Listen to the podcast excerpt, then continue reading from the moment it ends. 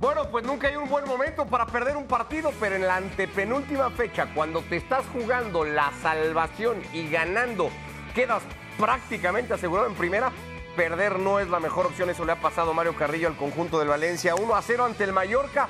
El equipo de Javier Aguirre, decimoprimer clasificado a tres puntos de puestos europeos. Se ve muy difícil Barcelona y Rayo Vallecano en el final de calendario. ¿Qué te ha parecido el partido? Increíble, increíble, increíble ver a Valencia que tenía todas las posibilidades, todas las formas, todo el tiempo tuvo la pelota, la iniciativa, no pudo hacer una jugada de gol. Es que te iba a decir, tiene muy pocas claras, ¿no? Realmente el Valencia para lo que se estaba jugando, bien Dimitrevski aquí achicando, pero tampoco es nada, Nada. extraordinario, ¿no? Lo que Nada. consiguió hacer el equipo. Y aparte te enfrentaste a un rival como Mallorca que pone una línea de 5, pone una línea de 4, te espera Muriqui arriba, Lee por la izquierda, eh, un buen portero, pero igual para el partido nada más para contrarrestar y te gana un partido con una jugada, con esta. Esta, sí.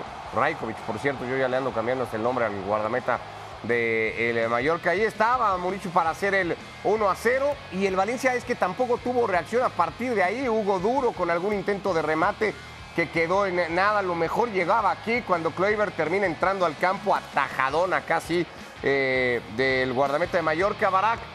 Pero no pasó mucho más, tuvo que reaccionar el equipo de Baraja al gol recibido, no fue capaz de, de- de- de la iniciativa o las buenas intenciones de arranque traducirlas en oportunidades claras de gol. Y la derrota es durísima, 40 puntos, solo dos por delante del Valladolid que está en zona de descenso. Sí, fue un, fue un partido que parecía que, bueno, al menos la sensación que tenía yo era que tarde o temprano iba a conducirse a favor del Valencia. No porque fuera espectacular, pero sí que tenía el control. Seguro que el Mallorca se lo ofreció, ¿no? Eh, fue un control condicionado por un Mallorca que esperó la suya, sabiendo que tiene a, a Kangin Lee para asistir, a Murici para vacunar, y ha sido la fórmula preferida de- del equipo de, Aguirre en tantos partidos como este. Antes, es verdad, un, un Valencia que no tuvo tantas ocasiones claras de gol, pero que sí controló, sobre todo el primer tiempo, ¿no? El primer tiempo, eh, creo que Valencia en general hace un partido correcto. Eh, en el segundo tiempo, pues parecía que, que- que esa inercia, esa dinámica se, se apagaba eh, en un segundo tiempo en el que realmente pasaron pocas cosas. Pero sí, lo, lo- lo de Rajkovic, hay que decirlo, es, es un portero que a mí me encanta. Me, me encanta desde el primer día que llegó a, a Mallorca, le ha dado personalidad, le ha dado otro nivel. Y es un portero que, que la verdad eh, Javier Aguirre debe estar feliz porque le, le queda grande a un equipo como el Mallorca. Eso lo he sentido siempre y hoy lo he confirmado. Bueno, sigue estando muy a la mano del Valencia. Un duelo directo contra el español el fin de semana en casa el domingo.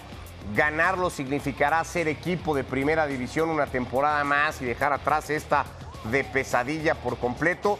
Pero es que hoy la victoria le permitía llegar a Mestalla el próximo domingo ya a un ambiente mucho más festivo y casi con la permanencia asegurada. ¿Qué le faltó, Mario, al equipo de, de Rubén Baraja? Porque es cierto, tiene control de partido, domina, remata hoy 15 veces, pe- pero no es capaz de generar una situación realmente clara hoy. lo decíamos en la previa, ¿eh? sin Cavani sin Kluivert por distintas razones, uno y otro, ¿no? Pero los dos sin formar parte del once. Sí, planeo un buen partido en intención con Diacabí. eh, bien en la salida con pelota dominada. Bien a la hora de desdoblar, de trasladar la pelota por la cancha.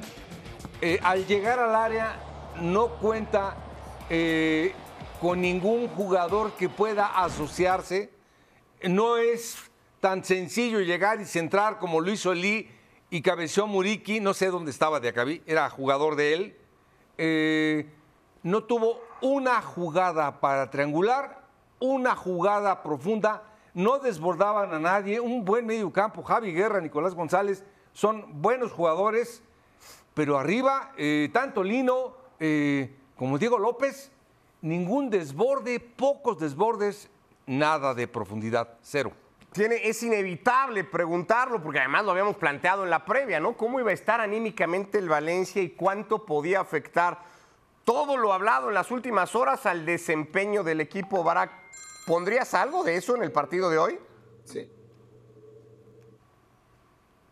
Es que ah, en retrospectiva, como que puede tomar más peso, ¿no? Del que ya tratabas de analizar antes. Y, es verdad, eh, a final de cuentas, si no hubiera ocurrido nada extraño, nada aberrante en el partido en contra del Real Madrid, a lo mejor el, el, Valencia hubiera mantenido una inercia positiva, hubiera estado mejor enfocado en este partido y ahora estaríamos hablando de la salvación. Y a lo mejor no, ¿no? Es, es algo que, que, solamente podemos intuir. Lo, lo, cierto es que ya veníamos avisando, ¿no? Que, que al Valencia le venían saliendo bien las cosas y que aún ganando en contra del Real Madrid, esa dinámica positiva corría riesgo. Sobre todo porque ni siquiera pudo pasar una semana ¿no? de, de, enfriamiento respecto a lo que ocurrió el fin de semana, sino que esta doble jornada venía de manera muy rápida, ¿no? Antes de, de que el Valencia pudiera eh, absorber todo lo que tiene y, y, todo lo que seguirá cargando en este final de temporada.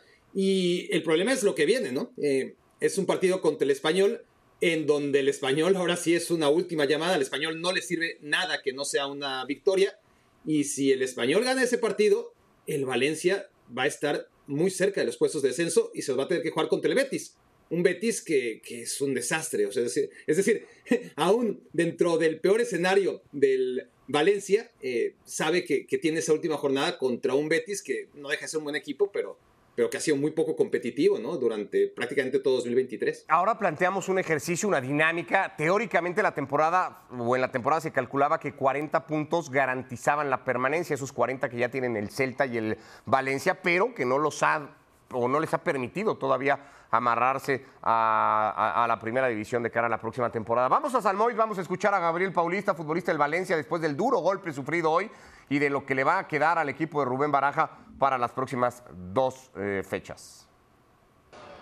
Eh, bueno, eh, nosotros entramos con, esa mentalidad de que hoy sería un, un partido muy, muy importante, donde si salimos con los tres puntos era la salvación. Y bueno, y todavía lo bueno es que todavía no, eh, depende de nosotros. Y ahora tenemos un partido en casa donde que, que tenemos que entrar mucho mejor que hoy, mucho más atento. Y seguramente las cosas saldrán mejor y conseguiremos los tres puntos. Eh, ¿Qué le ha faltado al equipo hoy? Porque parecía que hasta el gol del Mallorca no estaba pasando nada, que el empate era bueno para los dos, pero quizá eso es lo peligroso. Sí, eh, eh, la verdad que hemos, eh, bueno, no, digo que hemos un partido mal, sí que arriba nos faltó un poco más de ocasión de gol, atrás hemos sido bastante contundentes, sí que en, el gol nos faltó un poco más de atención, no dejamos que Kangui, dejamos Kangui un poquito más suelo, suelo. Y, tenía oportunidad de controlar el balón, salir y, armar la jugada de ellos. Y, bueno, ahora descansar, pensar ya en el próximo partido que es otra final. Otra final, como tú dices, donde se necesita la afición. ¿Qué mensaje puede lanzar hoy Gabriel Paulista a los aficionados del Valencia que ven también una pérdida de, de oportunidad hoy? No, hablando de la, de la, afición, yo creo que no tengo mucho que hablar de ellos porque eh, en, en, los últimos partidos ellos siempre están con nosotros y nos ayudan muchísimo. Entonces el Mestalla será nuestra fortaleza y seguramente vamos a hacer un partido bueno eh, y, y, saldremos con los tres puntos que, que es fundamental. Gracias, Gabriel. Suerte. Eh, muchas gracias. Bueno, eh, sobre todo yo le digo siempre que no me importa si marco goles.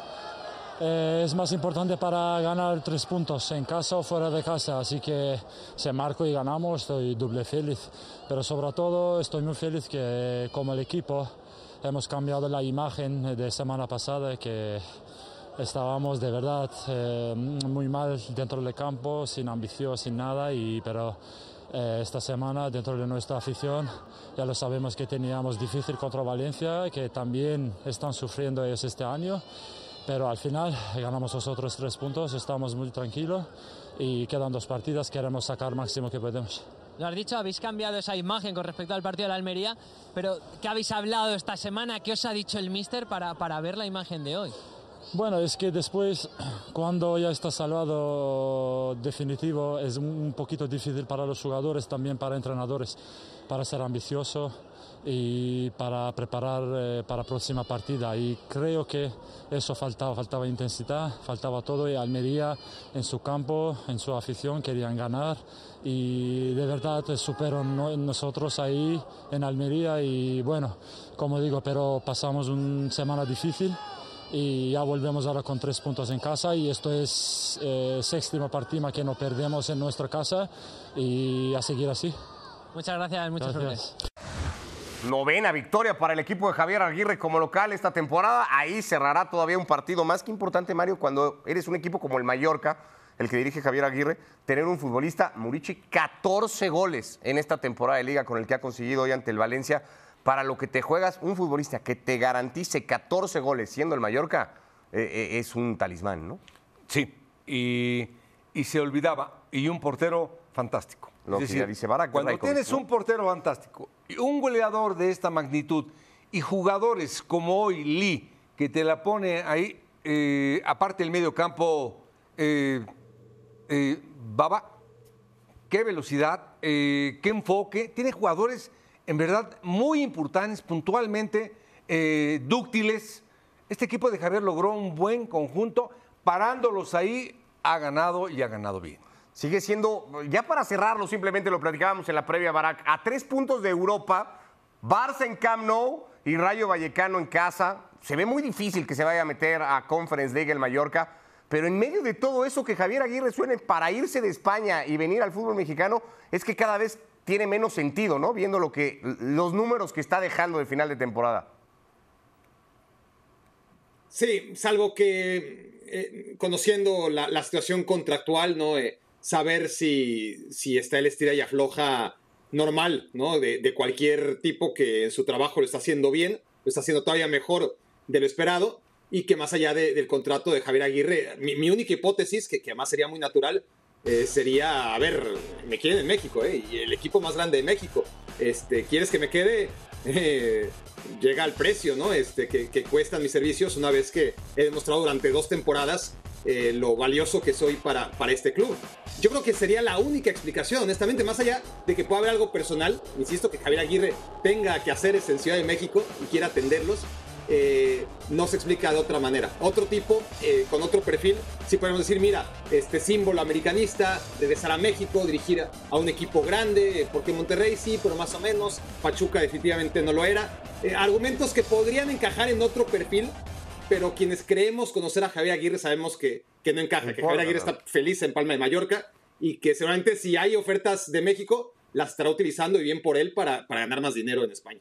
Hay un par de personajes de peso en el fútbol mexicano al día de hoy que podrían también influenciar mucho la decisión de Javier. Eh, veremos en qué termina todo eso. De momento el Mallorca le gana 1 por 0 al Valencia en la antepenúltima fecha. 47 puntos para el Mallorca. En 40 se queda el Valencia a jugarse la vida en las dos últimas fechas. Su próximo rival será el Español de Barcelona. Y vamos a la nota del día, porque si de por sí las cosas en la liga están de cabeza en el entorno Vinicius o con el tema Vinicius, hoy el Español oficialmente ha confirmado que impugna el partido ante el Atlético de Madrid por considerar que esta imagen, validada como gol de Antoine Griezmann, no es contundente, no ofrece ningún tipo de certeza. Ha expuesto cuatro puntos en el comunicado oficial y por tanto dice, impugno el partido contra el Atlético de Madrid. Dice el español de Barcelona que pedirá la nulidad del partido al considerar que el resultado, que terminó empatado a tres, estaría adulterado por el gol concedido al francés Antoine Griezmann, el que ya veíamos en la imagen. El español denuncia ante el comité de competición la existencia de una actuación negligente grave por parte del colectivo arbitral y en concreto por parte de los árbitros VAR designados por la Real Federación Española de Fútbol.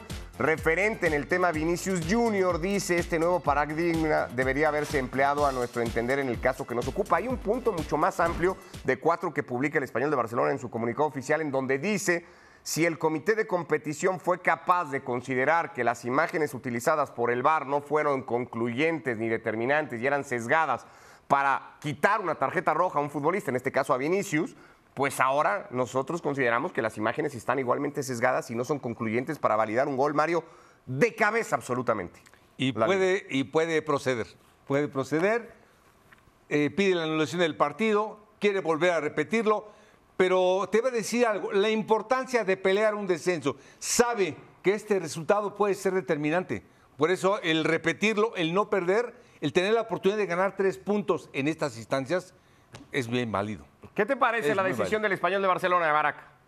¿Cómo ves la imagen de entrada? Muy ¿Ves atrevido, claro? muy atrevido porque no, no, no, pero, pero como, como argumenta el, el español, tampoco hay eh, alguna prueba contundente como para haber cam- cambiado la opinión inicial del árbitro, ¿no? Es de, si el árbitro opina originalmente que es gol, ¿no? Este, y a través de- del video eh, se ve que, que sí, que es gol, pues, o que no hay pruebas concluyentes como para determinar que el árbitro acreditó un gol que, que no era, pues entonces estaríamos hablando de, de que ni, ni- ni hablar, ¿no? ¿no? No había pruebas contundentes. Ahora, si está el escenario en el que el árbitro no acredita un gol y con esas pruebas se dice sí, fue gol, entonces ahí es donde el español podría tener cierto argumento a favor dentro de una liga que no sé cuánto se ahorra por no tener ojo de halcón.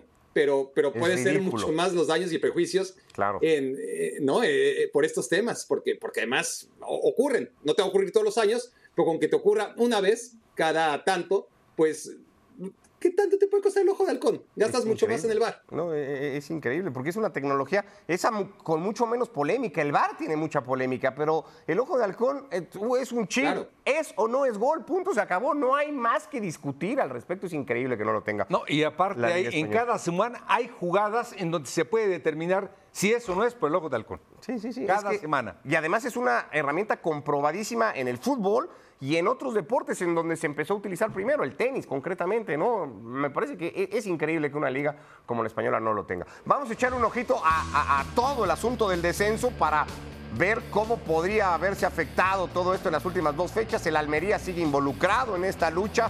Perdió 1 a 0 ante la Real Sociedad, capaz de ligar el equipo de Alguacil victorias después de la de Camp Nou y casi, casi haber asegurado Barak eh, puestos de Champions para la próxima temporada con ese resultado.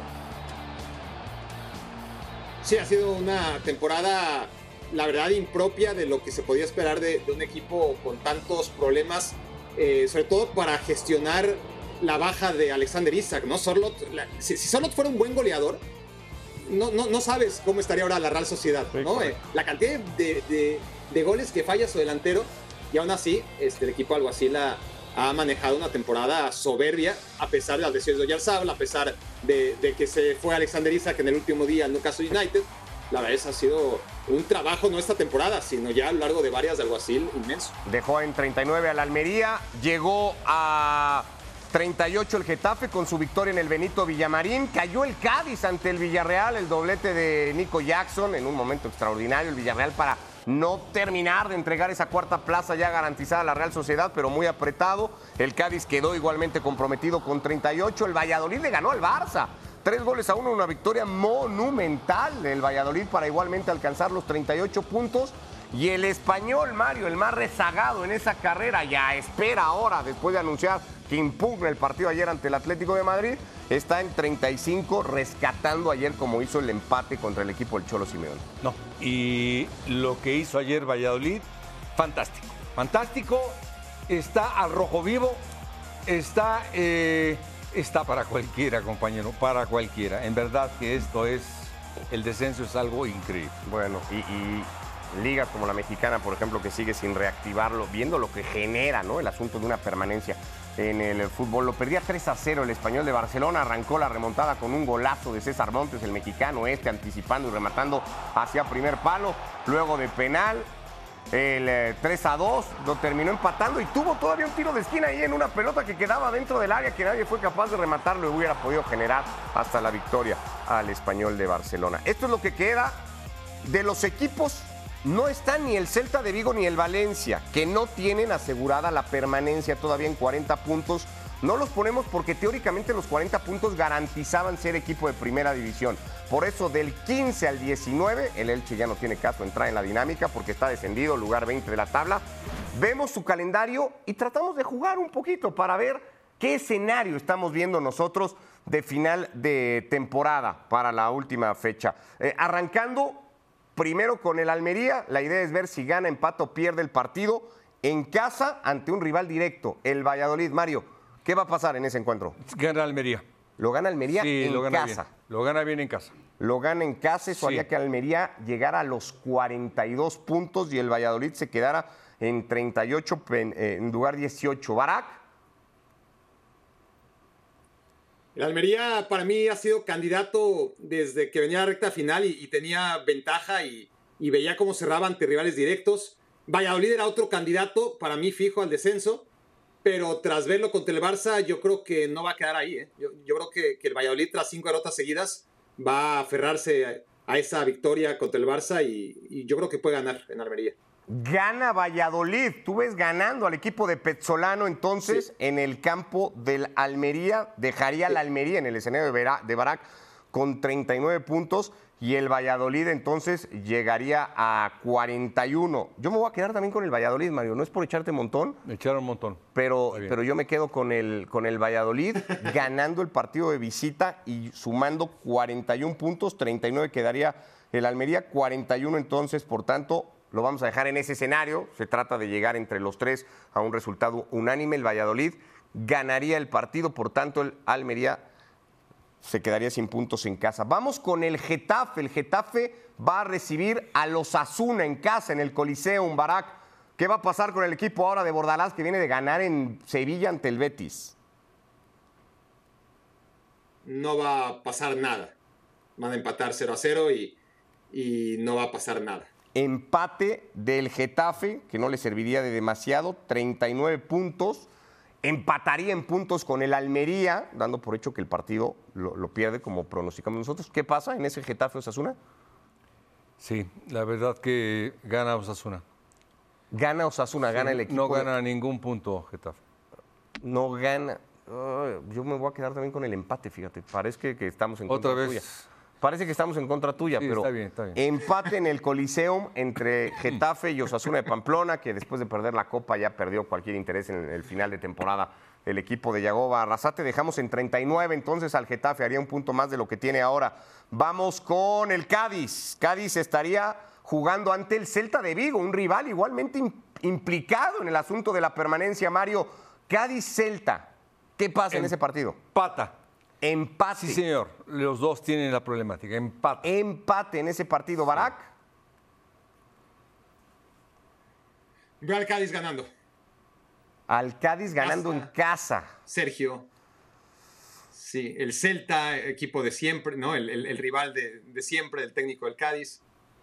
Me parece que va a ser victoria para el Cádiz. Ah, yo me- mira, Mario, para que no te dejes solo en una, me voy a quedar con el empate contigo también. Cádiz igualmente alcanzaría los mismos 39 puntos de Almería y de Getafe. Y ojo que al Celta no hay que perderlo de vista, se quedaría en esto con 41.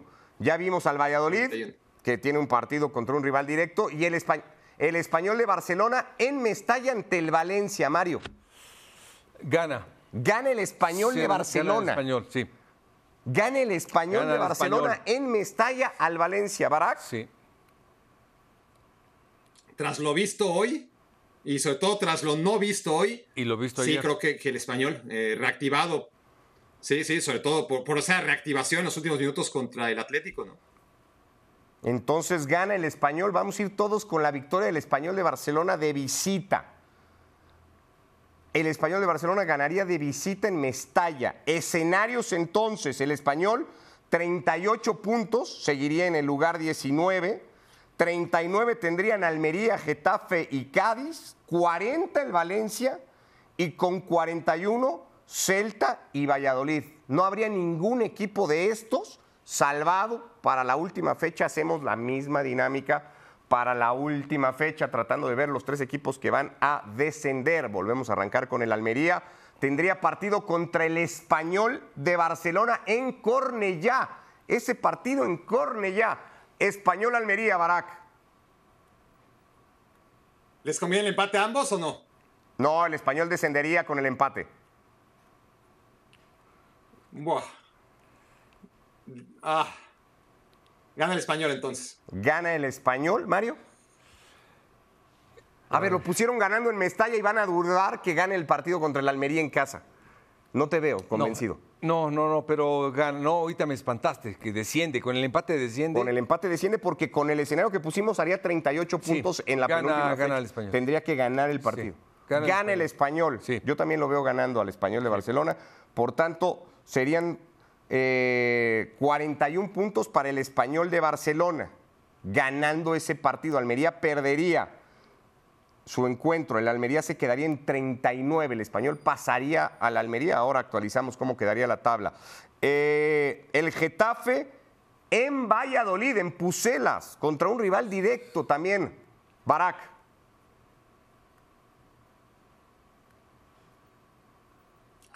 Ah, gana el Getafe. Gana el Getafe en campo Le del apedrean- Valladolid. Te, te di- te digo, le apedrean el rancho. Le apedrean el rancho, este, se salva de miles de manera increíble, mete una y adiós, gana el Getafe. Gana el Getafe en el campo Gana del Valladolid. Valladolid. Gana Valladolid. Gana Valladolid. Yo también voy con victoria del Valladolid en casa. En este escenario, nosotros tendríamos al Valladolid con 43 puntos y el Getafe se quedaría en 39 unidades, las mismas que el Almería. Vamos a ver al Cádiz, cerrando en el campo del descendido Elche. Mario, ¿qué hace el Cádiz? Contra Elche. Contra Elche ya descendido. Gana. Gana Cádiz. ¿Gana Cádiz, Barak? Anda bien el Elche, ¿no? Pero, pero sí, tendría que ganar Cádiz. Bueno, pues ya pase lo que pase. Pero está Eh, cerrando bien el Elche, o sea, tampoco es que ya, tampoco es que sea un cheque al portador como lo fue durante muchas semanas. Eh, nada más hay corrección porque no pusimos que ganaba el Getafe, pusimos que ganaba el Valladolid. Mario y yo consideramos que gana el Valladolid a producción. No, nada más ca- para cambiar Nada eso. más cámbialo un poquito. Yo querido. creería que el Cádiz empataría el partido en campo del Elche, pero pues es decisión unánime de Barak y de Mario. Bien, lo ven ganando, entonces haría 42 puntos el Cádiz y ya tenemos al Valladolid y ya tenemos también al Español de Barcelona. Tabla actualizada en este ejercicio que hemos hecho con Barak y con Mario Carrillo. Elche, ya descendido, estaría acompañado por el Getafe y por el Almería con 39 puntos. Se salvarían el Valencia con 40, el Celta con 41, igual que el Español de Barcelona, Cádiz y Valladolid con 42 y 43 respectivamente, según esta dinámica. Almería y Getafe serían los equipos que perderían la categoría. ¿Estás de acuerdo más o menos? La verdad que doloroso, agradable eh, y la verdad que difícil. Sí, más o menos, Barack, o, o crees que será otro resultado distinto? No, no, no. Por ahí No, va. es que, a ver, es un ejercicio. Bueno, Es un ejercicio en el que son partidos muy, muy parejos que se van a definir por muy pocas cosas y estamos hablando todavía de 12 resultados, ¿no? De, de seis equipos implicados y de dos resultados, y, y sobre todo los resultados directos. A- aquí la, el- yo creo que el descenso realmente se va a jugar en esos partidos en los que se juega todo, ¿no? El, eh, en, en la última jornada, eh, que son el, el Elche jugando en contra del Valladolid, ¿verdad? Y el Español en contra del Getafe, si no me equivoco. Ahí va a estar. El- no, el español en contra de la Almería. Getafe cierra con el Valladolid. Getafe, Valladolid, última fecha.